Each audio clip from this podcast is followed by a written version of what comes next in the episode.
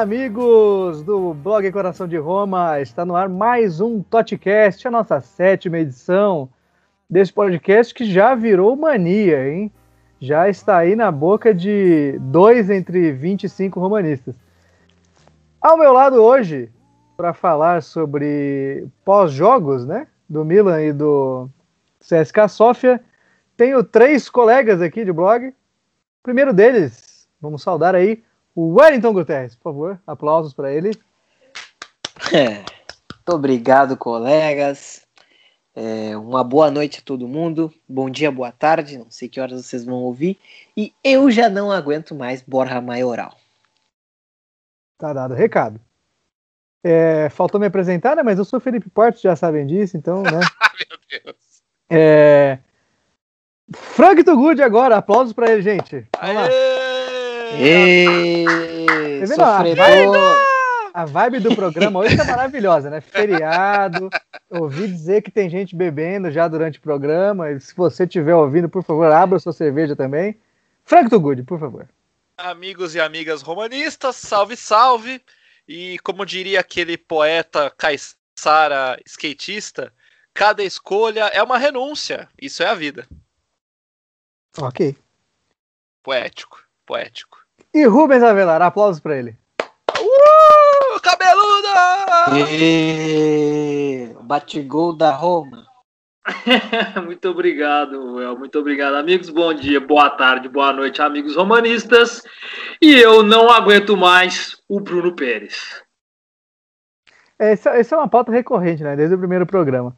Mas vamos lá, né? Com o andar da carruagem aqui, falar sobre primeiro jogo contra, que a Roma fez contra o Milan, na segunda-feira, eu ia falar final de semana, né? Força do hábito.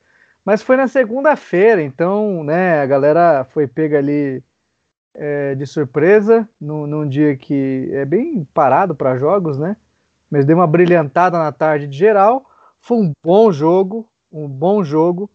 Tem que se registrar isso. Eu já vou emitir meu comentário aqui a respeito da fala da pipoca também, né? Para depois já chamar vocês aí. Então, é, eu gostei muito do que eu vi. É, a postura da Roma foi elogiável e à altura de um clássico, como merecia. É, um, foi um empate que um empate que traduziu o que foi o jogo, né? Afinal, ambos os times criaram bastante chance.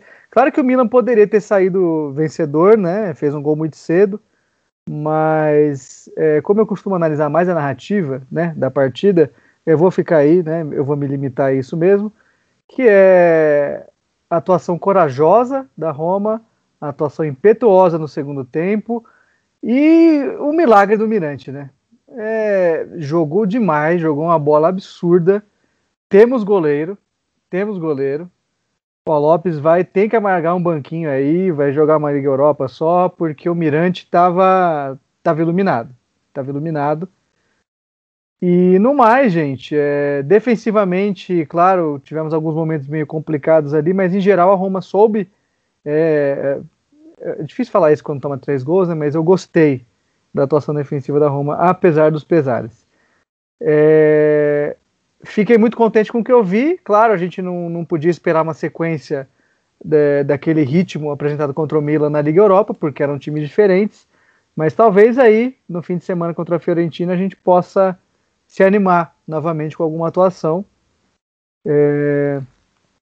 Por agora, né, esse vai ser meu comentário mesmo. Depois aí eu vou acrescentar alguma coisa que os colegas disserem. Então, abra aí para o nosso querido Well comentar o que ele achou da partida, desse 3 a 3 com dois pênaltis cretinos. Vai lá, Well. Cara, então, é... entrando no, no contexto do jogo, eu esperava muita coisa pior que aconteceu, é, que fosse acontecer na realidade. Eu esperava uma derrota, porque o Milan estava vindo de uma, uma série de vitórias e de bons resultados, e 20 jogos, se eu não me engano, que o Pioli estava sem, sem perder, então tava, o time estava engrenando bem. Me surpreendi bastante com a, o jeito que a Roma jogou. É, hoje vou, vou falar mais uma vez dele Rubens, o Cristante, gostei bastante do Cristante, mais uma vez. Eu também. É... O Mirante eu não vou falar, porque o Mirante eu já, já havia mencionado ele desde o do Home Benevento e o Paulo Lopes vai ter que sentar e vai ter que aceitar que realmente ele está num momento muito melhor. Mais uma vez aquele juiz fez um monte de cagada no jogo. Se eu não me engano, teve outro jogo da Roma na temporada passada que ele também fez a, erros absurdos. E o meu destaque maior também vai pro Zeco, cara. Gostei bastante do que ele do do jeito de capitão dele, assim, na forma como ele comemorou o gol do Kumbula. O Kumbula foi outro que, que jogou bem também. Mas eu acho que pecou muito esse jogo por causa dos, dos erros do juiz, assim. Eu acho que se não tivesse aquele pênalti do Mancini que não foi, né, aquilo lá num jogo de vários é capaz de dar até briga, acho que a Roma poderia ter ganho, mas acontece, né, cara? Uma hora vai ser a favor da gente, igual foi contra o Benevento, e outra hora vai ser contra. Mas eu gostei do jogo no geral, assim, mas os erros do juiz realmente me, me deram uma brochada, assim, mas um pontinho, eu esperava nenhum, então tá bom. É que, Well, na verdade, isso aí que você falou da arbitragem é, é o segundo jogo seguido que a gente tem um pênalti é, bizarro a favor e outro pênalti bizarro contra. Nesse caso, a gente teve um pênalti a favor antes e depois arrumaram um para o Milan, né? Mas é, foram é, um retrato de como a arbitragem italiana ainda é muito ruim, muito tendenciosa, zero critério, né? Mas pelo menos foi coerente, Sim. né? Foi ruim, mas foi coerente. É, é eu acho que, que dentre, dentre os dois, eu acho que nenhum dos times saíram satisfeitos com a, com a arbitragem. Mas quem tem mais a reclamar, no caso, é o, o Milan, eu acho, assim, porque tava jogando em casa, a Roma é, o juiz, obviamente, compensou, igual o Rubens sempre fala que acontece, o juiz deu aquela compensada. O Mancini não deveria ter dado aquela. É, aquele chegado daquele jeito trapalhão. Chegou e aconteceu o pênalti o juiz deu aquela enganada. Tchalanoglu nem tocou direito no Mancini pra tropeçar. E o juiz, ah, quer saber? Vou dar pênalti, foda-se, na real, esse jogo aqui, vou meter o louco provavelmente foi isso que aconteceu mesmo, né? Porque, enfim, isso não, obviamente que, que né, traz um, um, destaque negativo, mas eu não acho que apaga o que foi a partida. Foi mais um grande clássico, assim, um clássico muito bem jogado, é, com muitos gols e chupa quem acha que a Série A é, time, é só um campeonato de retranqueiro, né? Sim, cara. E um, um ponto que eu queria dizer e que eu achei bem engraçado, cara, o Milan numa maré de vitória, um momento muito positivo e mesmo assim conseguem é, não ganhar da Roma. Assim. Eu acho isso muito engraçado porque é, quem é milanista adora dizer que o Milan tem história, que o Milan tá num momento bom e tudo mais, e segue nesse momento aí de não ganhar da Roma e chupa. Chupa que quem manda em Milão é nós. Agora eu gostaria de chamar os comentários dele, o homem mais do contra do Brasil, Frank Tugud. Então, Portes, eu, eu assisti o jogo, eu escrevi o texto para o blog Coração de Roma, está lá em nossos arquivos o, o texto dando um, um, panorama geral dessa partida. Então eu vou mais ou menos resumir o que eu escrevi no texto. É mais do que resultado, mais do que placar, é, me deixou muito satisfeita a postura do time. O fato do time mostrar que tem culhão, teve coragem, teve bolas para encarar um Milan que vinha embalado ou vem embalado, vem com um atacante que apesar de velhaco, dá um caldo desgraçado que é o Ibrahimovic. O puto não é só marra, ele joga a bola mesmo. Então ele tinha, a Roma tinha todos os elementos possíveis e imagináveis para se retrancar, para jogar um futebol modorrento, ia ter jogo da Liga Europa uns dias depois. Tudo bem que ia ser em casa, mas ia ter jogo uns dias depois de uma competição internacional. É, tá jogando contra o líder do campeonato, em boa fase, ou seja, tudo conspirava para o time é, se recolher, para o time tocar a bola é, com, de uma forma mais conservadora, mas não foi o que a gente viu, felizmente. A gente viu um time que, mesmo tomando gol cedo, que era outro elemento para retrancar o time, mesmo tomando gol cedo, a Roma partiu para o ataque, dominou as ações do jogo em boa parte da partida. É claro, vai ter problema na zaga? Vai ter problema. Nós estamos falando de um time muito bem montado, bem treinado. É impossível a gente não sofrer na zaga, considerando jogar fora de casa, enfim, tudo que eu já falei. Então, claro que a gente ia ter problemas, iam ter é, situações em que a zaga e o Mirante seriam testados. Dentro do possível, respondemos bem, embora ainda você percebe um pouco de falta de coordenação é, nos bons nomes da zaga. O El elogiou o Kumbula, mas que ele cochilou, ele cochilou no primeiro gol. O Ibrahimovic passou na frente dele. No segundo gol também ele não estava lá muito ligado. A bola foi para trás, ele podia ter encostado mais no. Eu não nem sei quem é que fez o gol. Quem que fez o gol do, do Milan, o, o segundo gol? Salamakers.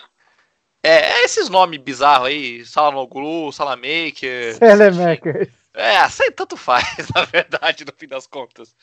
Então, é, é, tem esses acertos para se fazer, a zaga precisa ficar um pouco mais ligado, mas a postura que o time mostrou, sem medo do adversário, jogando para frente, tendo chance não só de, de empatar o jogo empatou, mas de ganhar o jogo na casa dos caras, é, lambanças e paçocadas à parte da, da arbitragem, me deixou extremamente surpreso e satisfeito com o que eu vi. É, cri, cri, cri, cri. é, então, um por vez, gente. Vocês estão tumultuando o podcast. Todo, todo, mundo falando ao mesmo tempo fica difícil. É, é, eu só ia comentar, eu não queria te atropelar quando você falou o nome do, do, do belga, do Makers. Se você quer ouvir a pronúncia correta do nome do cara, vai lá ouvir o podcast do Milan. Esse aqui é podcast da Roma, é bagunçado. É, exato, exatamente, exatamente. É, o bagulho aqui é louco. Ai, ai. É... Rubens Avelar, nosso bate-gol brasileiro. Seu comentário. Bom, vamos lá. É, complementar um, pro, um, pouco aí que meu amigo Frank já falou, né? É, gostei bastante aí, agora eu vou só complementar. Apesar das falhas defensivas, mais uma vez a gente está falando isso já faz alguns podcasts, né, Portes? É, o culhão da equipe, né? O culhão que a equipe vem mostrando é muito bom. A gente não se abate, a gente não se abateu contra o Juventus, a gente não se abateu contra o Milan, a gente não vem se abater na temporada. Tecnicamente, até o momento, na prática, são quatro empates e três vitórias. É porque teve o rolo da primeira partida. Mas a gente ainda não tem derrota. Né? E na maioria dessas partidas, a Roma dominou a partida. Então o time vem conseguindo dominar a maioria dos seus jogos. O, é, o, acho que os dois jogos assim que realmente a equipe jogou mal e que ela foi, pode-se dizer, dominada, foi o segundo tempo contra o Verona, a estreia, e contra a Udinese.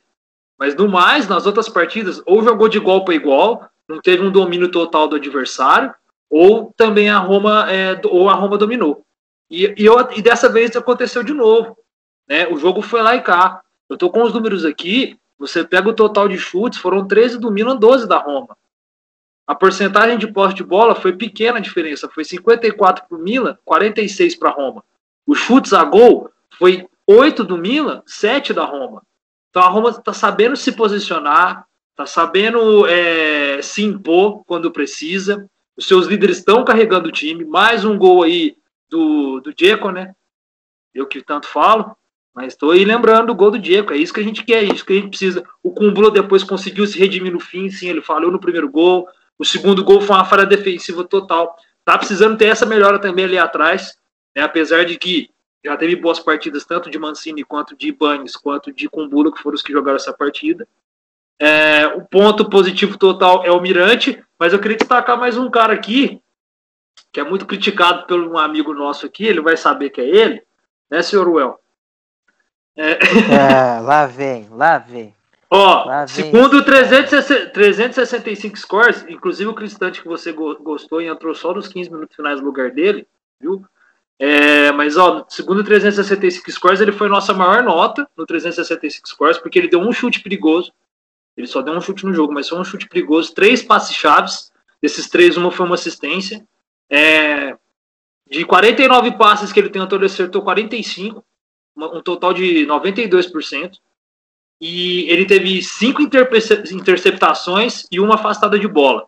Ele tirou uma nota 7.7, sendo o nosso melhor em campo, segundo 365 scores. Então, assim, o Peregrino vem evoluindo muito ali. ele criou muito mais nesse jogo do que o próprio Mictar e o Pedro. Sentiu um pouco de dificuldade ali, a marcação do Milan também era muito boa. A dupla de volante veio muito bem também, que é esse Benasser, né? E para mim o ponto negativo. Benasser. É, e para mim o ponto negativo nesse jogo, além da, das falhas defensivas, ficou um pouco com as alas e principalmente com o Karsdorp. Ele apanhou muito do Rafael Leão. Teve muita dificuldade. O Karsdorp não tá bem no início da temporada. É claro que ele tinha acabado de voltar de um, de um incômodo que ele tinha. Não dá para cobrar tanto. Mas eu acho que o ponto principal aí foi isso. O, o Spinazzola nem foi mal defensivamente, mas ofensivamente marcaram muito bem o lado dele. Tinha sempre alguém dando cobertura quando o Calabria não estava ali. Então ficou difícil para ele jogar. Acho que defensivamente ele foi até bem. E é isso aí. No, no geral, gostei bastante. A Roma reagiu. Todos nós aqui esperávamos no máximo um empate ou uma derrota. Acho que só eu e o Portos colocou empate. No, no, geral do último episódio, o El, o Frank e o Babalim colocaram derrota. É, eu falei vitória. Opa, eu tava confiando. É, o Frank falou vitória, verdade. Tava é... confiando no time, pô. Então, assim, bem satisfeito, bem satisfeito e. É... Não tem mais o que dizer, não, cara. Eu acho que é, no mais, é isso. Não, é, é realmente, o Rubão, o... é isso. É isso mesmo. Não tenho nada a acrescentar. Se alguém quiser é, arrematar o assunto aí, é, sinta-se à vontade. Se ninguém quiser também, não tem problema, né? Já comentou aqui. É, de fato, a gente botou empate, né? É, porque eu acho que quando um time vem muito bem, exceto a Juventus, claro, mas quando um time vem muito bem, assim, numa temporada e tem um clássico, cara, dificilmente a lógica se mantém, né? Então, eu estava confiante, não, não só porque a Roma tinha mostrado um bom, um bom papel, mas porque chegava na hora e ia complicar, sabe, para os caras. Então, sei lá, essa confiança cega aí e que às vezes nos trai, claro, né? Acho que pesou para a gente apostar no empate. Tá aí, né? Não fosse os pênaltis bizarros, eu tinha cravado o placar. Quem me, quem me conhece sabe que, quem acompanha aqui, sabe que eu estava coberto de razão. Não passei frio na segunda-feira, né? Por conta disso. É, e, lembra, e, e lembrando, Porto, fazendo um adendo, que o Milan ainda não teve derrotas pós-pandemia, não só no início da temporada, né? Já depois dessa vai última chegar, partida. Vai chegar. Vai chegar, claramente. Depois dessa última partida de quinta-feira, já são 23 jogos sem derrota. E na temporada, é, são, oito, é, são oito jogos, dois empates e seis vitórias. Ela tá muito bem, tá muito bem organizado. E com certeza deve ganhar final de semana, que ele pega, pega um dos times lá embaixo. Se eu não me engano, pega, enfrenta o, o Crotone. Quem é, diria que Pioli ia arrumar a casinha, né, cara? Pois é, né? Quem Mas, é, diria, cara? O, o Rubão comentou aí sobre o Carlos marcando o Rafael Leão. É, se, realmente ele sofreu, o Leão fez uma puta partida, jogou bem na, na Liga Europa também. É, baita jogador. É, baita jogador, cresceu bastante. E falando em pronúncia, só para encerrar o assunto mesmo, é impressionante, cara. Não tem um jogo que as pessoas consigam pronunciar o nome do Karsdorp. Kardorsp, Karsdorp, Carporsd, Carcosp. Pareceu é... limpando a garganta, Portas. é. O é cara, sei lá, bicho. É, é, é, eu sei que é complicado, mas é, é, até agora a gente tem que elogiar quem conseguiu acertar, porque não é todo dia, não. Ô, Portas, eu posso só dar uma opinião polêmica sobre o Karsdorp? Pode, achei que você ia pedir pra ir no banheiro, mas pode sim. É quase a mesma coisa. Da ala direita, eu tô para dizer que dentre todos os laterais, ele é o tecnicamente é o melhor de todos. Eu acho o Karsdorp muito bom, eu só acho ele plenamente azarado em relação às lesões. E eu acho que ele deveria jogar de ala e não da mesma forma que o Spinazzola. Eu acho que ele deveria ser mais focado na, na parte ofensiva. Tanto que na parte defensiva ele tomou um pau pro Rafael Leão, que é um baita de um, de um jogador que está tá crescendo aí agora no, no Milan, fez um ba uma baita temporada no Lille. Mas eu, eu, cara, eu ainda acho que o Karsdorp pode se tornar um baita de um, de um lateral direito para Roma. Mas depende se ele quer também, mas não sei.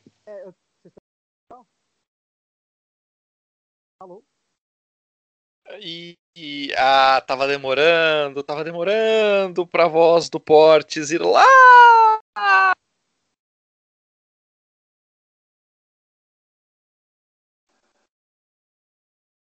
Ah, meu Deus.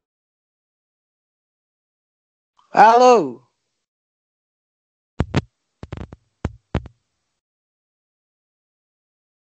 Fortes? E agora? E agora? Ruim. O que, o que que tu fez da última vez? É, Eu. só um último comentário que eu, que eu inclusive perdi a chance de fazê-lo em edições anteriores é que será que a gente realmente precisava ter mandado o Florenzi para o PSG, cara? Não, Pois não, é. eu não acho que o Karsdorp é um, é um jogador ruim. É, eu acho que realmente ele tem essa é, suscetibilidade a se lesionar, claro. Mas a gente, será que a gente tinha um cara tão bom e garantido para mandar o Florenzi embora? É, é uma provocação. É, aproveitar o momento aqui, gente, para apresentar é, como nos fliperamas clássicos de Street Fighter, né? Here comes a new challenger, Pedro Humberto, que estava preso no trânsito carioca e chegou agora para participar do nosso programa. Já vai chegar na função, já vai chegar daquele jeito, falando, comentando suas, suas impressões sobre Home Mila na segunda-feira. Pedro, por favor. Valeu, Portes. É, Bom dia, boa tarde, boa noite a todos que nos ouvem. Bom dia aos companheiros aqui presentes. Peço desculpa aí a demora, mas, enfim, coisas da vida. É, Quanto ao jogo contra o Milan, né? Assim, eu é claro que a gente comentou aqui, né? Se, se a gente na, na se- na semana passada, se a gente tivesse um empate contra o Milan, eu acho que todo mundo aceitaria, né? Você virasse e falasse assim, cara, você quer o empate? Ó, pegar ou largar. Você aceita o empate contra o Milan? Eu acho que talvez aqui todos nós pegaríamos esse empate. Estava se tratando do Milan 100%, líder do campeonato, é, que vinha de uma vitória gigante contra a Inter. É, e eu acho que, inclusive, esse empate que a Roma teve de 3 a 3 de ir buscar o resultado três vezes, é, ele é para ser, entre aspas, comemorado. Eu nunca acho que empate é para ser comemorado, mas ele é para ser valorizado, talvez seja a palavra melhor. É, pela forma como foi, por ser contra quem que foi. É, de novo, voltou, foi, tava, ficou três vezes atrás do placar e conseguiu, tomou um gol com um minuto de jogo, tomou um gol com um minuto do segundo tempo. É, enfim, mas, mas, sempre tem um mais, né? É, eu acho também que fica um gostinho de que, cara, podia ter sido mais, assim, a gente podia. E aí eu acho que a gente corre o risco, no momento que a gente começa a valorizar esses empates, ah, mesmo, é o mesmo pensamento do jogo contra a Juventus, por exemplo. A gente valorizou o empate. Ah, você aceitaria um empate contra a Juventus? Aceito. Mas aí o jogo joga da- o jogo se desenrola da maneira que se desenrolou e você. Eu acho que a gente tem, tende a cair no. correr o risco de cair num, num, num problema grave que é a de aceitação da mediocridade. É, de a gente aceitar sempre que a gente tem que entrar contra esses times empatando, que o empate é um bom resultado. Quando eu acho que, na verdade, a Roma, por ser Roma, tem que entrar para ganhar de todo mundo. É, é claro que hoje a gente está num, num, num degrau abaixo, num patamar abaixo, talvez dois, três, quatro da Juventus, enfim. Mas eu acho que a Roma tem que entrar para ganhar da Juventus. É, eu acho que a Roma tem que entrar para ganhar do Milan. Dane-se se o Milan é o líder do campeonato 100% e veio de uma vitória no clássico da Madonina. É, e assim, eu volto a repetir, eu acho que a Roma mostrou muitos problemas contra o Milan. Cara, eu tô batendo nessa tecla. é, e eu acho que os mesmos problemas se repetiram contra o, o CSK Sofia.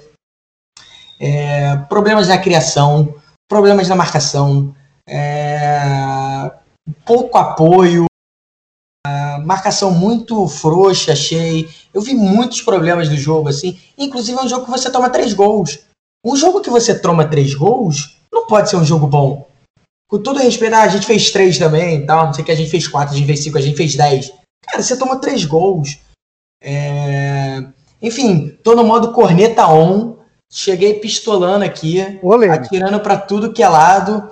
Mas eu acho que é isso, assim, a gente tem que tomar um cuidado de ficar valorizando certas atuações, certos resultados e, e ter isso em mente que a gente também não pode aceitar. É, eu volto, eu tô falando isso sempre. Olha pro que a gente já fez nesse campeonato. A gente já deixou ponto para trás contra o Verona, que está na nossa frente. A gente já deixou ponto para trás contra a Juventus quando a gente era para ganhar. A gente deixou ponto contra o Milan. Ah, a gente fez um gol aos 88, 86, sei lá, com o Kumbu. Lá a gente estava perdendo de 1 a 0 com um minuto de jogo. Concordo, eu entendo tudo isso. Mas a Roma na situação que está, depois do jogo contra o Elas Verona, depois da mediocridade que foi contra a Udinese que ganhou, eu acho que a Roma não pode se dar o luxo mais no campeonato de ficar perdendo ponto, deixando ponto bobo no caminho. E eu acho que contra o Milan deixou ponto bobo no caminho, porque errou muito. Errou muito. Teve chance de fazer gol e não fez. Poucas, é verdade. Encontrou um gol. É, é, é, precisamos falar isso. Encontrou um gol que foi o primeiro gol. Né? Encontrou um segundo gol que foi também é, é, um pênalti inventado. Né? e se segurou no, no Mirante. Se segurou no Mirante na trave. Então, assim, eu fiquei muito, muito chateado com a atuação da Roma contra o Milan. Olha, discordando ou não do Pedro, você tem que reconhecer que foi um ponto super válido que ele trouxe. É, bons pontos que a gente, inclusive, não tinha tocado ainda, né? Acho que todo mundo, todo mundo aqui estava um pouco satisfeito né, com o resultado até pelo contexto do resultado, eu acho que isso também é importante, né? É, obviamente, não não estou é, desmerecendo nada que o Pedro disse, muito pelo contrário, é, mas eu acho que a, a sensação geral do, do, dos romanistas, pelo menos a, a, maioria, isso não quer dizer que você está errado, Pedro, só para ressaltar, é que na verdade a gente se acostumou tanto com esse papel de de coadjuvante da Roma que qualquer resultado desse num clássico, ainda mais quando a gente vem é, no momento inferior ao rival, a gente tende a comemorar mesmo. Mas bom ponto que você trouxe. É, é bom realmente ter esse contraponto, essa corneta, que às vezes a gente relaxa porque a gente, sei lá, se tá acaba sendo condescendente um pouco com, com o time. Mas é isso aí né? Vamos aproveitar e, encerrar. Algum comentário a mais aí, Pedro, que você tem a fazer? Não. Quanto ao jogo do Milan, não. Ah, então beleza. É, a gente estava esperando mesmo você você voltar para a gente encerrar o assunto, passar a régua. E vamos já comentar que esse, se não, se, se não tiver corneta, eu vou estranhar muito.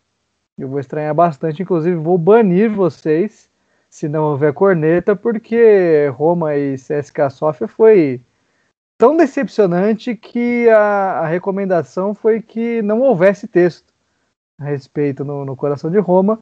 Então você, amigo, seguidor, é, que prestigia o blog, ou que só deu só deu-se conta que ele existia depois da, do podcast, saiba que nós cobrimos, fazemos texto sobre todos os jogos. E esse é, eu pedi aos meninos que não fizessem nada a respeito, porque foi, foi um desgraçamento mental absurdo, assim. Então vamos dar nome aos bois, né? A Roma novamente entrou com o time reserva em campo, né? Um mistão para enfrentar o CSK Sofia e não dá para criticar o Fonseca nisso, como a gente já tinha dito no programa passado, pelo porque a gente tem um jogo difícil contra a Fiorentina no final de semana, né? O time acabou de enfrentar o Milan na segunda-feira. Então essa maratona de jogos ela requer um pouco de cuidado na rodagem de elenco. Ninguém está questionando isso, ninguém vai questionar. O ponto é que é, agora não vou me recordar quem disse isso no programa passado, então vocês por favor refresquem minha memória, mas eu acho que foi o Rubens, não tenho certeza, mas ele disse que o teste para gente, é, para esses caras do, do time reserva, do suposto time B, é que eles teriam minutos para provar valor, né? E eles ficariam com a responsabilidade de classificar a Roma para a próxima fase, porque se antes não estava claro, agora está que a Roma vai escalar os reservas mesmo na Liga Europa, na primeira fase, porque tem um grupo frágil, né? Tem um grupo teoricamente fácil, acessível então, por que escalar seus titulares, tendo um jogo grande no fim de semana, se você pode botar a molecada, né? Se você pode botar seus reservas, se você pode tentar mostrar o Juan Jesus aí para o mercado, para ver se se livra logo dele, né? Entre outros jogadores questionáveis, né? Que a gente tem no elenco. O ponto é que a Roma jogou uma merda de partida né, na, na última quinta-feira pela Liga Europa E isso foi testemunhado por todos que tiveram a paciência de assistir pela Fox Sports o jogo, né? Foi as, começou às quatro e pouco, né? A partida na quinta-feira. E desnecessário dizer que só tivemos chances realmente boas na segunda etapa quando o Diego entrou. Quando alguns dos titulares começaram a aparecer, que o Fonseca percebeu que com o que estava em campo não ia dar, né?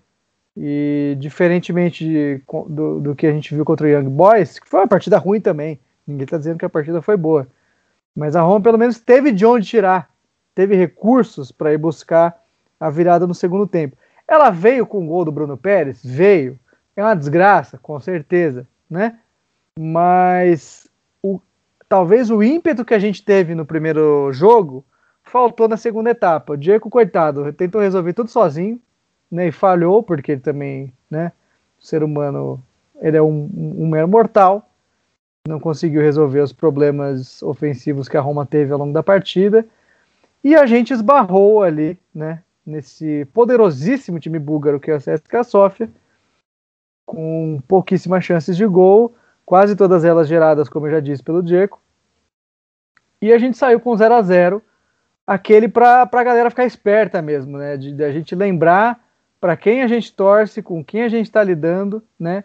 E que em competição europeia, Roma realmente tem algum problema sério ali, é um é abalo psicológico profundo nessas partidas. Isso explica pelo fato de, depois da final que a gente fez contra a Inter na antiga Copa UEFA em 91, a gente nunca mais passou das oitavas de final.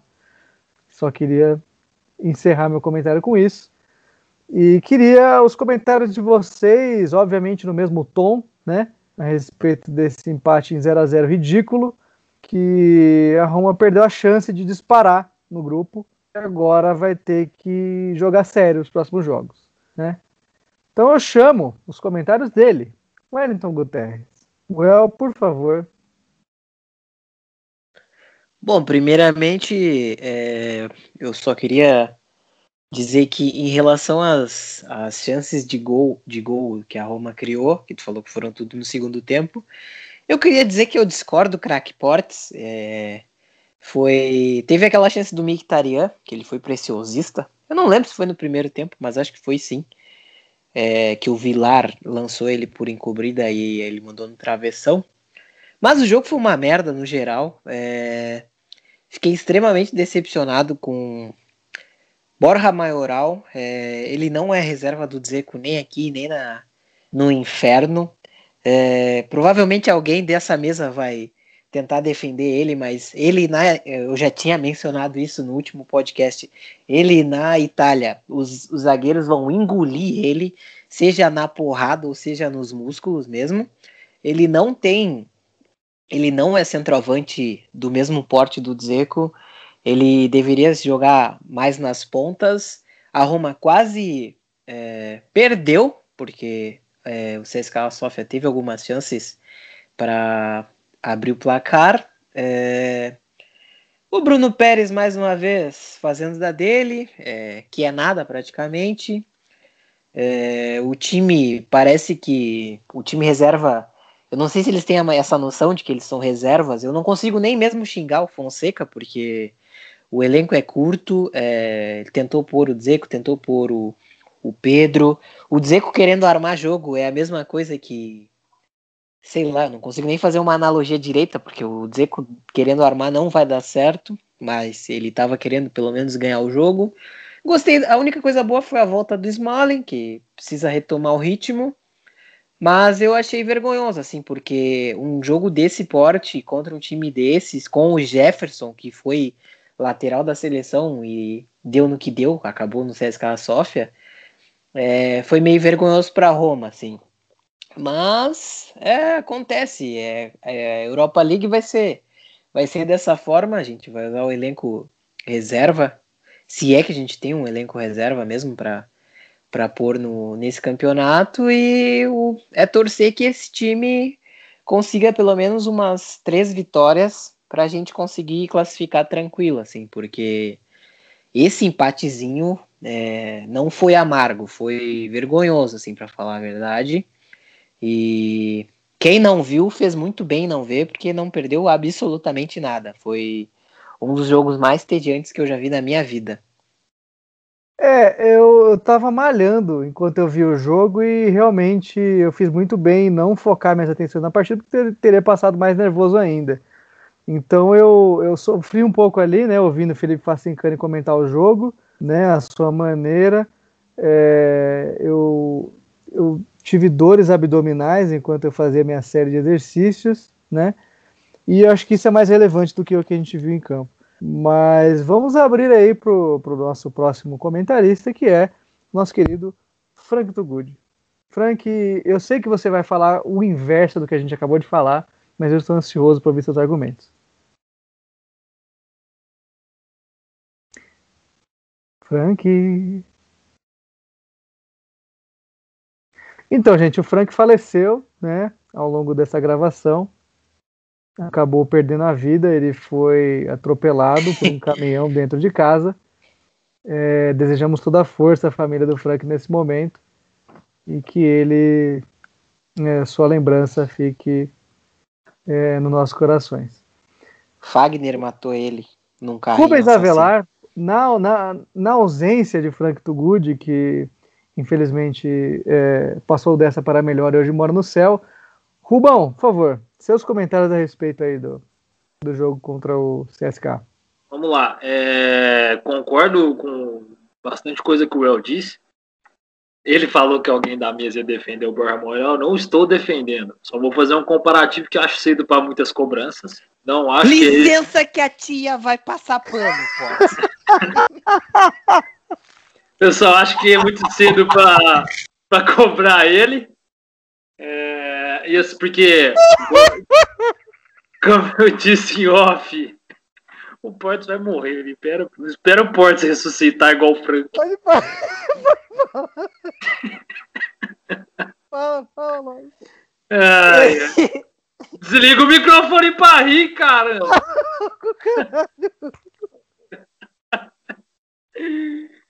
é. Respira. Bom, voltando. É, porque o nosso antigo centroavante reserva também, quando chegou, foi demonstrar alguma coisa em janeiro desse ano, quando a gente tira o Parma na Copa Itália por 2 a 1 dois gols do Pellegrini, que ele dá uma assistência, que era o Kalinic. Com dois jogos também não tinha apresentado nada. Com mais de dois jogos não tinha apresentado nada, efetivamente, nada. Ele que terminou a temporada com cinco gols e duas assistências. Acho que o Borja não vai passar disso? Não, não acho. Acho que é muito cedo para cobrar um cara que acabou de chegar e que nunca tinha jogado no italiano, diferente do Kalinic, que já tinha jogado duas temporadas, uma pelo Milan, uma pelo Fiorentino.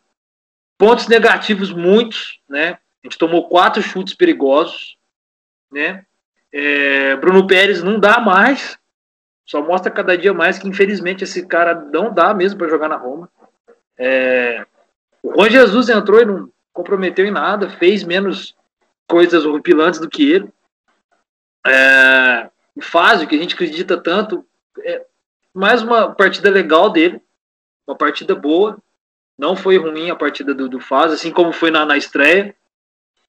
Ah, outro ponto bom, o Vidjar, nesse jogo ele apareceu bastante. Gostei do Vidjar, teve bastante presença.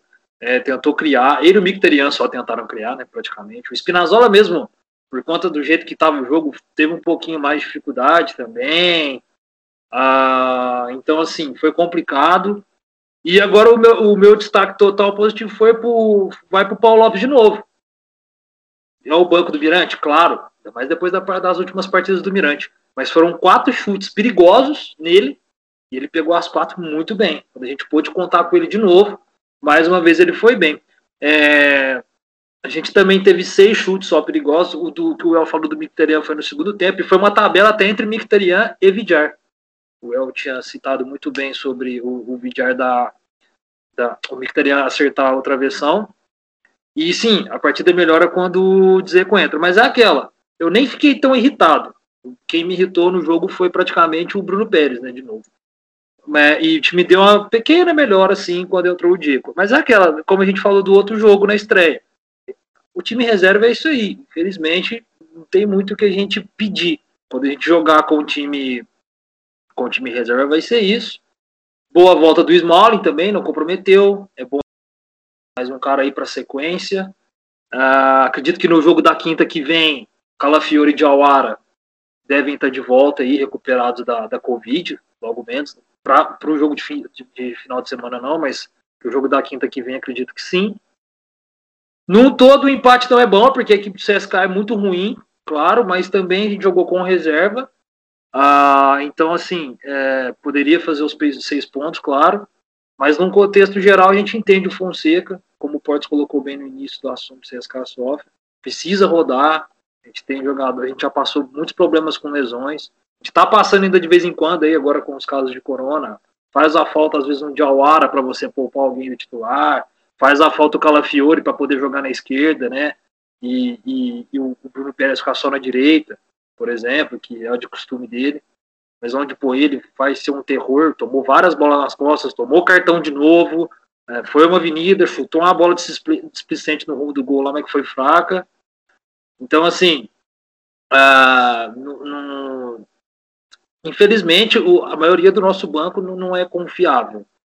Mas uma peça ou outra, com a equipe titular ali, eu acredito que pode jogar muito bem, que é o caso do Vidjar, o Victoria já é um titular, é o caso do Smolly. É, o Fázio não vem errando nessas duas partidas que jogou. O Paul Lopes muito bem nessas duas partidas, principalmente nessa última. Então, no contexto geral, assim, um empate, claro que a gente não queria, mas ok, beleza. Tá aí o comentário de Rubens Avelar. É, ele que é, perdemos, né? O nosso querido Frank mas diretamente da conexão Mesa Branca, agora trazemos o comentário de Frank Tugud do Além. Frank? Ih, rapaz. Voltei. Ô, oh, a conexão tá boa aí no céu, hein? Tô de volta. Eu tô de volta, eu tô vendo o chão bem lustrado aqui, tá bem limpinho. Quem passou o pano tá de parabéns. Eu não tava vendo aqui, mas Tá, tá bacana aqui o, o ambiente aqui. Parabéns para quem passou esse pano. Enfim, vamos lá, né? É, eu acho que vocês pediram os meus comentários mais cedo, porém eu não pude atendê-los, pois faleci, mas cá estou novamente. E o que eu posso dizer é que eu, é, como eu coloquei logo no começo do programa, né? É, o filósofo Caissara, skatista chorão, já dizia que cada escolha é uma renúncia. Uma vez que o Fonseca escolhe colocar o time reserva para jogar, ele renuncia a conseguir um resultado satisfatório, não só pelo placar, mas em futebol jogado mesmo, que nós não vimos futebol sendo jogado no Estádio Olímpico de Roma. Aquilo que nós vimos foi uma outra coisa, é um outro esporte, não tem praticamente nada a ver com o que foi jogado contra o Milan, né? É, e como todo mundo disse, era previsível que isso fosse acontecer, né? Eu fiquei muito preocupado, na verdade, com o fato de que as melhores chances de fazer o gol foram do CSKA Sofia. E isso é realmente preocupante. Se alguém tinha que sair com a vitória nesse jogo, era o CSKA. E aí a avaliação do Fonseca pode ter falhado um pouco aí porque ele fez exatamente a mesma avaliação. A gente viu um repeteco do que a gente viu contra o Young Boys. Um time ruim, um time que não oferecia tantos riscos para Roma colocar o seu time reserva, mas na prática o que aconteceu foi que o Young, o Young Boys, não, o, o nosso querido CSKA Sofia teve todas as chances de sair do Olímpico com três pontos. E isso foi o mais preocupante, porque embora a reserva e embora um jogo abaixo da crítica, era para ser aquele jogo modorrento que foi contra o Young Boys. Coisa que a gente correu muito risco, muito risco mesmo de sair derrotado nossa própria casa.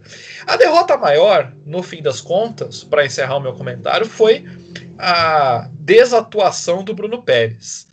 É, aquilo não foi atuação de um jogador de futebol profissional. Ele errou tudo que ele tentou, ele expôs o time a riscos. É, eu, não, eu não sei se sou eu assistindo o jogo ou se mais alguém notou a impaciência dos próprios jogadores da Roma com o Bruno Pérez, porque foram é, é, jogadas ruins, foram bola nas costas o tempo inteiro. O cara estava no lugar errado, na hora errada, a todo momento. É, ele já não tem atuações lá muito boas, mas essa em especial eu achei que foi catastrófica. Acho que eu não consigo ter outro adjetivo. Foi uma atuação catastrófica de um cara que não tem o mínimo de qualidade para estar tá num elenco, para compor um elenco. Até o Rô Jesus, que é ruim que dói, ele ainda faz lá o seu arroz com feijão e não está comprometendo, pelo menos até agora, assim, comprometendo no sentido de, de, de espalhar a farofa. Claramente não é a mesma zaga, mas né? É, é o que temos para o momento, já que o elenco é curto. Agora, o Bruno Pérez, ele comprometeu a partida. Eu achei que ele ia ser substituído, não foi. Ele foi até o final colocando o time em risco. E isso o Fonseca ele não pode admitir. Ele não pode admitir. Por mais que ele coloque o time titular em campo. É, reserva em campo. É, é, mais ou menos por aí mesmo. Eu acredito que é, foi citado mais de uma vez a transmissão. Nada que vocês já não soubessem, claro. Mas foi citado mais de uma vez isso, até para é, é, enaltecer o planejamento da Roma, né? Só que não. Que um cara que foi dispensado do esporte, cara, que jogou a Série B no ano passado. E volta para Roma e tem chances e joga sempre e, e sabe, é, enfim, eu concordo aí com, com o que o Frank falou. E é isso. Agora faltou o comentário do nosso querido Pedro a respeito do, do, do jogo ou do que daquele né, é, daquela breve lembrança de que é o, do que é o futebol, né? Que foi Roma 0 CSK 0. Pedro, por favor, seu comentário. Eu, eu vou ser bem, tentar bem ser, bem, ser bem sucinto, mas antes do meu comentário eu queria concordar sim 100% com o que foi dito sobre o Bruno Pérez. E aí é assustador você pensar que o, o você, Porte, falou mais cedo sobre o Florenzi, eu nunca morri de amor pelo, pelo Florenzi. Era um crítico ferrenho ao Florenzi, achava que, que, enfim, que era um jogador limitado e tal, tinha mega mil problemas. Mas aí você abre mão de um cara como o Florenzi, que querendo ou não é um cara identificado com o time, com a torcida, com o clube, é, é, que tem seus problemas, mas tem também suas qualidades. É, enfim, é o capitão do time. Você abre mão dele e você conta todo jogo com o Bruno Pérez você conta com todo jogo, é todo jogo mesmo, porque quando ele tá no banco ele entra e quando ele tá titular ele termina, ele joga os 90 minutos. É... É, e aí é bizarro. E aí a gente volta para um outro, para um outro discussão, para uma outra discussão que é a questão do planejamento. Gente, com todo respeito, o Fancicani ontem, o comentarista e narrador na transmissão da Fox Sport, eles comentaram isso, eles falaram, cara, o Bruno Pérez não pode jogar na Roma. Sabe? Não precisa ser nenhum gênio para o Bruno Pérez, perdão. O Bruno Pérez, é, ele também não pode. Mas não foi o Bruno Pérez que eles falaram, não. Quem eles estavam falando é o Borra Maioral. O Borra Maioral não pode jogar na Roma. Cara, não precisa ser gênio. Não precisa ser gênio. É um cara que tava no Levante, cara. Na boa, quem vai vir do Levante para Roma e vai vir com a capacidade de ajudar? Se ele viesse, cara, ele não estaria vindo para Roma. Sejamos bem sinceros. Se fosse um cara fora de, da série, fora de série do Levante, cara, ele não iria para Roma. Ele iria para o Barcelona, ele iria para o Real Madrid, ele iria para o Sevilha. Né, não viria para Roma, a questão é essa. Para Atlético de Madrid, enfim. Então, assim, é a questão do planejamento. E aí, volto de novo. Esse jogo, eu acho que assim, ele, ele mostra tudo isso, assim, todas as nossas insatisfações, os nossos problemas, as nossas deficiências. É... A gente não tem elenco. A gente não tem elenco, porque você quer descansar o Pellegrini, por exemplo, você tem que jogar o Vilar. E aí o Vilar não dá conta, cara. Pode vir a ser um bom jogador, tem futuro, pode ser, porque, mas é isso, é garoto. E aí chega e não consegue dar conta. E aí o que, que acontece? O Pellegrini tem que entrar. O Pedro jogou 90 minutos do jogo passado contra o Young Boys. Se não me engano, jogou os 90 minutos. O Mictarian também jogou. Foi, essa, foi esse, esse. Nesse jogo foi o Mictarian. Então, assim, a gente não tem peça, a gente não tem peça de reposição, e as peças de reposição elas não substituem a altura de um time que já é limitado. o nosso time titular já é limitado, as peças de reposições a eles é, são ainda pior. É, é, eu acho assim, é tenebroso, é assustador. Eu comentei isso no grupo e eu acho que pode soar um absurdo, mas não me parece um absurdo no momento. Era preferível ter o Kalinic hoje no grupo, no time, no elenco, do que o Borra Maioral. Era preferível. Nesse momento, pode ser que o Borra Maioral venha, se torne um baita de um atacante, desande a fazer gol, meta 30 gols na temporada, o que eu duvido, que eu acho que é impossível. Acho que todo mundo aqui discorda que, enfim, acho que é impossível. Pode ver que ele chegue, cale a boca de todo mundo, desande a fazer gol, se adapte, não sei o quê, e tudo mais. Mas nesse momento era preferível ter o Kalinic, que era o Kalinic, que é um jogador que terminou no Elas Verona, de tão fraco que é. Enfim, é. quanto ao jogo em si, só para finalizar aqui, prometo ser rápido. Acho que foi um jogo assim. Escancarou todas as limitações. É, e mesmo assim, pareceu ser um jogo em que a Roma ia fazer, pelo menos no primeiro tempo, pareceu que a Roma ia fazer um gol a qualquer momento. Eu, pelo menos, tive essa impressão. A Roma estava ali levando meia banho-maria, e eu acho que eles tiveram essa impressão, os jogadores. Ah, vamos jogando aqui, fazendo o nosso, que daqui a pouco a gente faz um gol e pronto.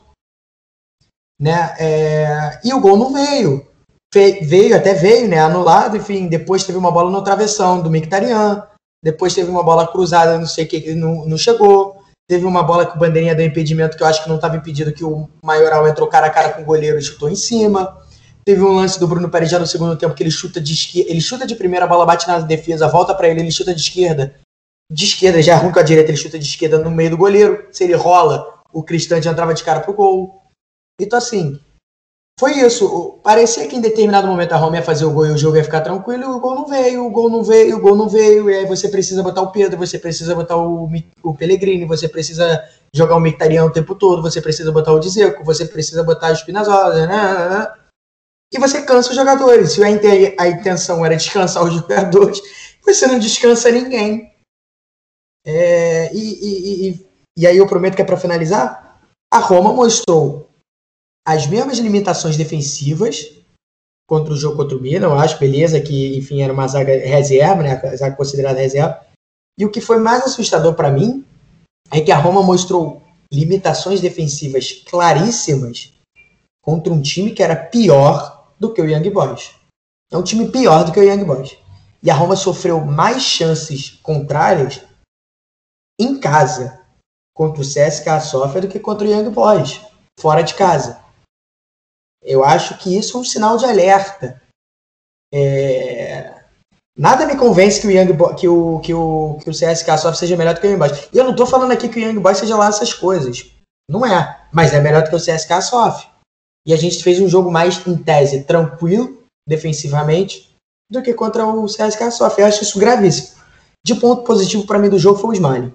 Foi o ponto positivo. Que mesmo com todos os problemas defensivos, mesmo com a entre aspas, pressões que a gente tomou em determinados momentos do jogo, foi o cara que ali, que é, é o líder, é, o, é, é, a mente pensante daquela defesa. Ainda mais uma defesa que tinha Fázio e. Quem era o outro? Era o Juan Jesus? Não. Nem não, lembro. Era o Cumbula. Era o Cumbula. Enfim, é isso. Tamo aí. É, eu posso fazer só um adendo aqui, Porto? Claro. Só corrigir o Pedrão. Pedrão, no primeiro jogo, o Pedro joga joga 60 minutos e nesse o Mictarian jogou 46. Só para corrigir um pouco do coisa. E, assim como o Spinazzola também. O Spinazzola esse jogo jogou 46 e no outro ele entra com 15 do segundo tempo. É, não, no, no, mais era só para dar, dar, essa informação aqui, para não ficar meio desvinculado aí do, do, do, ouvinte aí. E é isso. Ah, sim, mas é, acho que ninguém teve boas impressões, ninguém teve boas coisas a comentar a respeito do jogo em si, porque foi bem frustrante e de fato é um time pior do que o Young Boys e a gente deixou aí esses pontinhos escaparem. É, nada indica que o, o, Fonseca entrará com um time muito diferente né, na próxima partida, que agora vocês vão me perdoar, mas eu não lembro quando será. Né? É, na quinta que vem. Na quinta, quinta que, vem. vem já. Perfeito. Obrigado, Rubão. Já, já consertou a cagada aqui. É... Então, nada, até pelo, pelo duelo que a gente vai ter contra a Fiorentina, nada indica que o time vai ser muito diferente do que a gente viu contra o CSKA. Então, acho que é muito mais uma questão de, de conversar no vestiário, de, de ressaltar o quão séria é a situação. Beleza, não perdeu, né? Ainda tá no, tá no lucro, vamos, vamos colocar assim. Mas não dá para ficar perdendo ponto, ainda mais em casa, num grupo como esse, na Liga Europa, porque quanto mais é, a gente demorar para resolver essa situação na Liga Europa, mais vezes a gente vai precisar poupar o elenco para os jogos no final de semana. Então acho que isso tem que ser levado em conta pelo Fonseca também, né? De não estamos dizendo que não teve que rodar.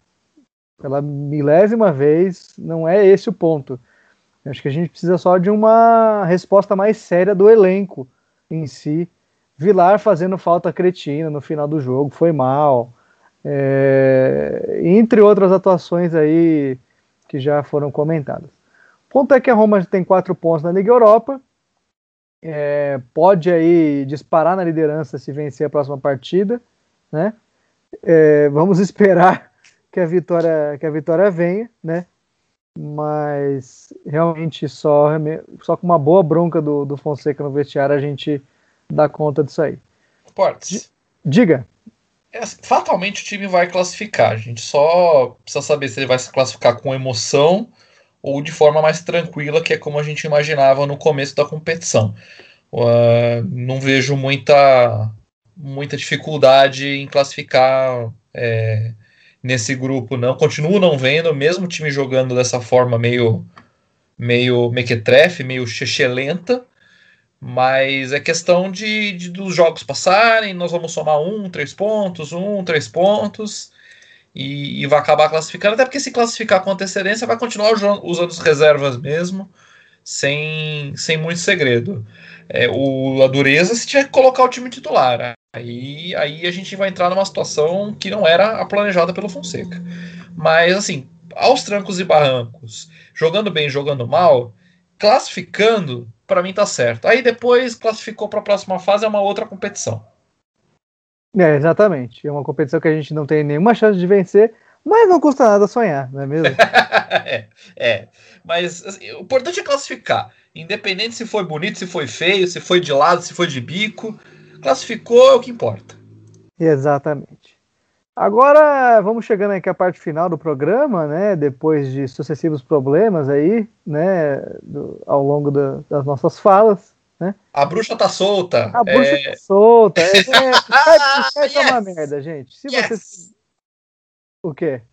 É, é porque é Halloween, né? Então a bruxa tá solta. Ah, ah a, partida, mas a, partida, a partida contra o Benevento já rolou. É. Isso, exatamente. Muito bem pontuado. Eu achei que tinha caído meu áudio de novo. Mas enfim, né? Que, que bom que não caiu. A, a, dica que a gente dá a vocês, ouvintes, é que não usem o Skype para gravar, porque é uma bosta, né? Se você passar perto do controle de volumes, ele deixa seu microfone praticamente mudo. Então, é, fica a dica aí para os nossos colegas, né? A gente, infelizmente, ainda não conheceu outra forma mais eficiente de gravar, então vai com isso mesmo, né? Que, porque o programa é sincero, né? Esse é o nosso capital social, né, do, do que é a sinceridade, a transparência. Eu acredito que meus colegas aqui concordem com, com isso, né? É... A roupa também não merece muito mais que isso, não. Tá, tá é, ótimo. Ninguém vai tá pagar mesa de som. Ninguém vai comprar mesa de som. É, tá fazendo muito. Uma merda dessa aí, né? Então, vamos aproveitar aqui o embalo para já é, elaborar nossos pitacos a respeito do jogo da Fiorentina, bem como nossas despedidas, que eu espero que vocês façam no mesmo comentário, né?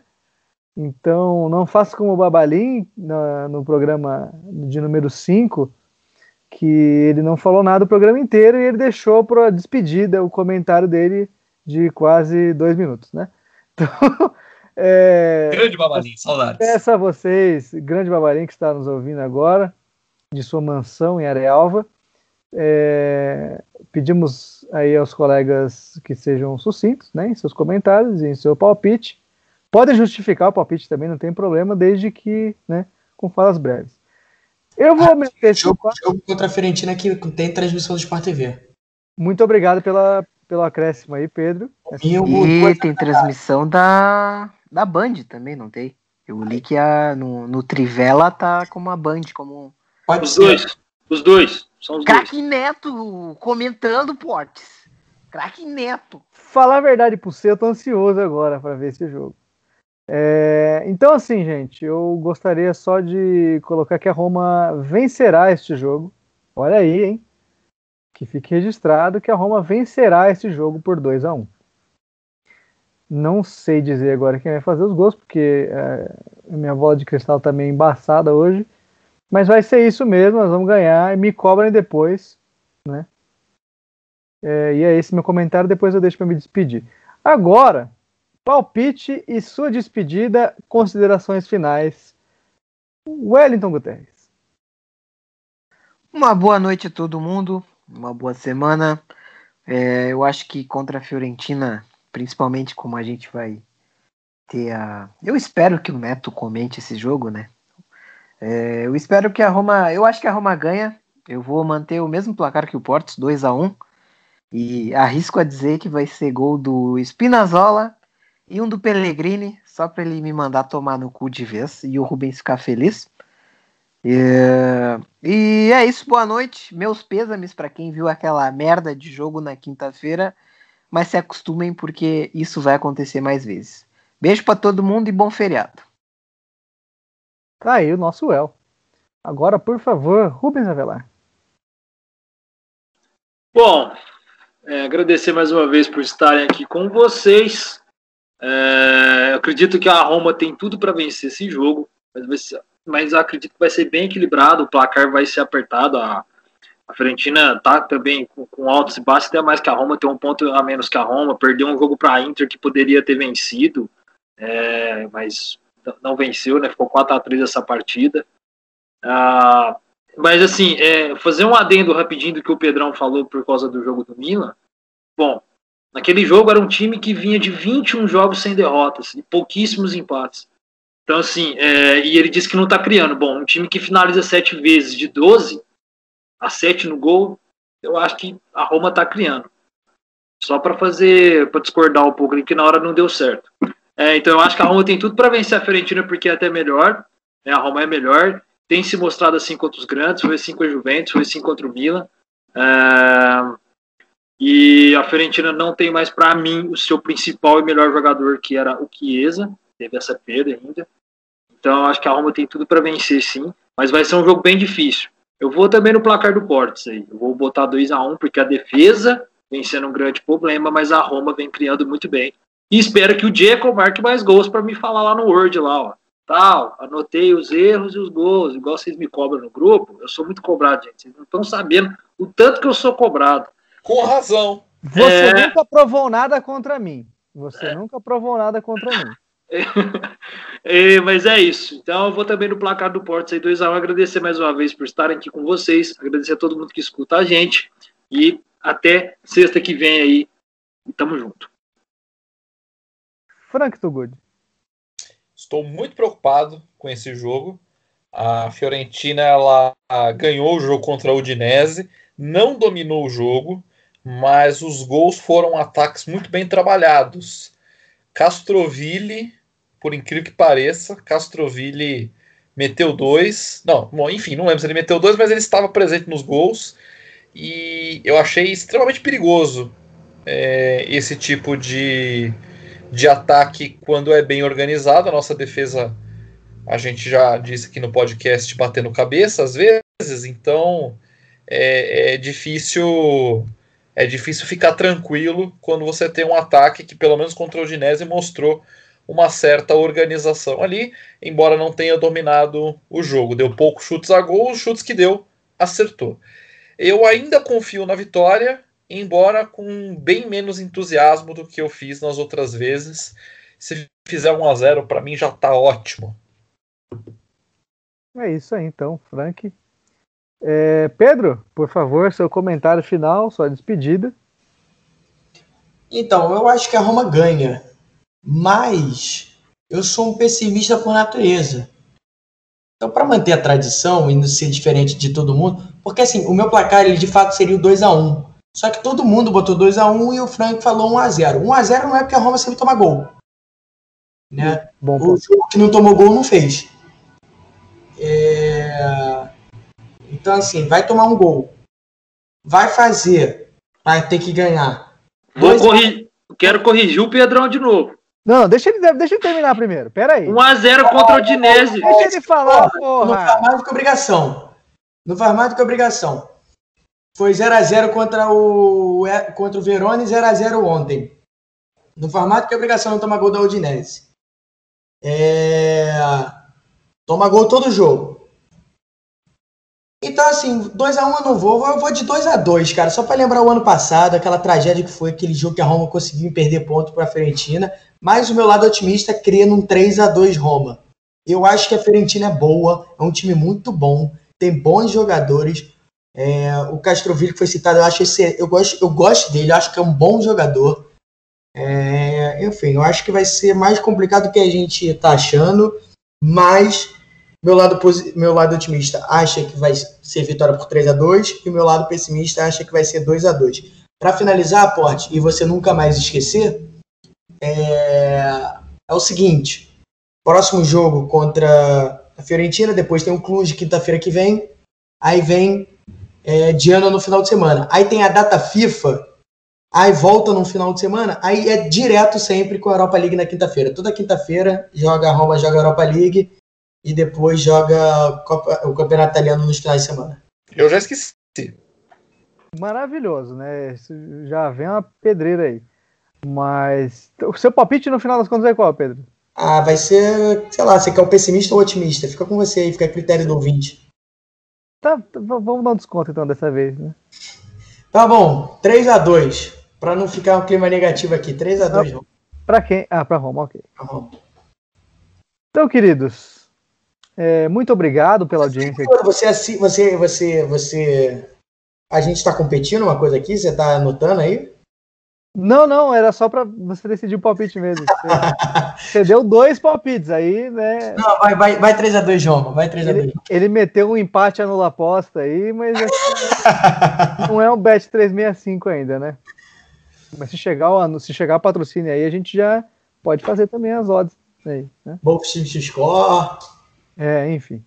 Gente, muito obrigado pela audiência, muito obrigado pela companhia, pela paciência e espero que você se divirta com esse, com esse programa de. Eu já ia falar com esse problema, né? Uh, Freud explica. Com esse programa que teve vários problemas nessa edição, mas que é feriado, então ninguém liga, né? Então fica nosso abraço registrado para vocês que ouviram. Até a próxima semana que vem e sobe a vinheta aí do Grátis Irão, produção. Até!